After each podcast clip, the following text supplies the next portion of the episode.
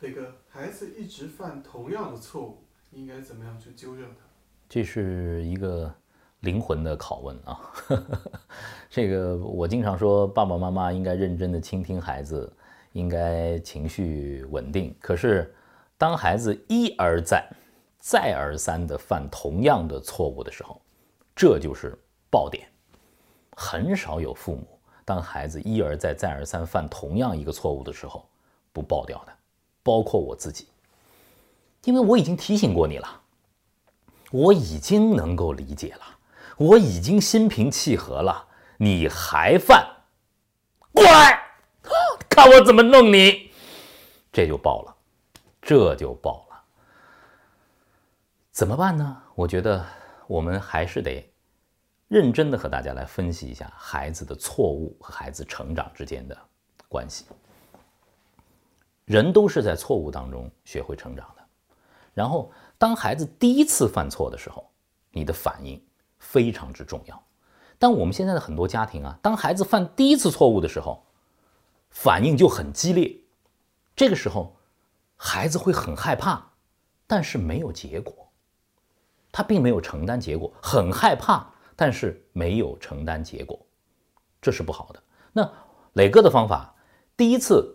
平静的接受，但是要非常严厉的去提醒这件事情，你不能再做。比方说，在家里头玩火，孩子对于火是一个天然的好奇的东西啊，那么他一定会去玩火，要么火柴，要么打火机，要么厨房，真的是防不胜防。当孩子第一次玩火的时候，你说哦，不可以啊，玩火很危险的。会烫手的，你以后再也不能做这样的工作了。哎，今天爸爸原谅你，接受了这事儿，算过去啊。如果他第二次再碰火，火柴来了，打火机来了，我理解你是很好奇，对不对？很好奇，来，你试试看，你把手给我，你试试看，烫一下，他就知道了。烫一下，摸一下，他就知道这个东西好好厉害啊。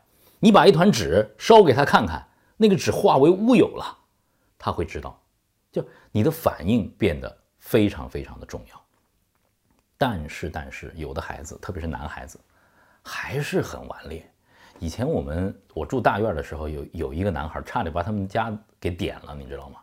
他把报纸啊塞到他们家的鸡窝里头，塞到鸡窝，然后呢就把把那个报纸给点了，然后呢报纸着了，把鸡给点着了。他想灭火没辙，把那个鸡圈打开了，然后就看着一只火鸡 从那个鸡圈里咵就冲出来，在他们家里哇就就就跑。这样的情况，如果父母看到的话，如果是第三次，那不测生活是不可能的。可是我们要让孩子真正的去承担这个一而再再而三的这个代价，这个代价很重要。这是爸爸妈妈问这个问题的灵魂拷问的地方。除了打，除了骂，有没有更好的方式？我觉得有，得要和孩子约定一个方式，就是如果在同一件事情上你一而再、再而三了，需要承担的代价是什么？要么就是切断和父母的亲密关系一段时间。大多数孩子会害怕，爸爸一天，妈妈一天，将。不和你说话。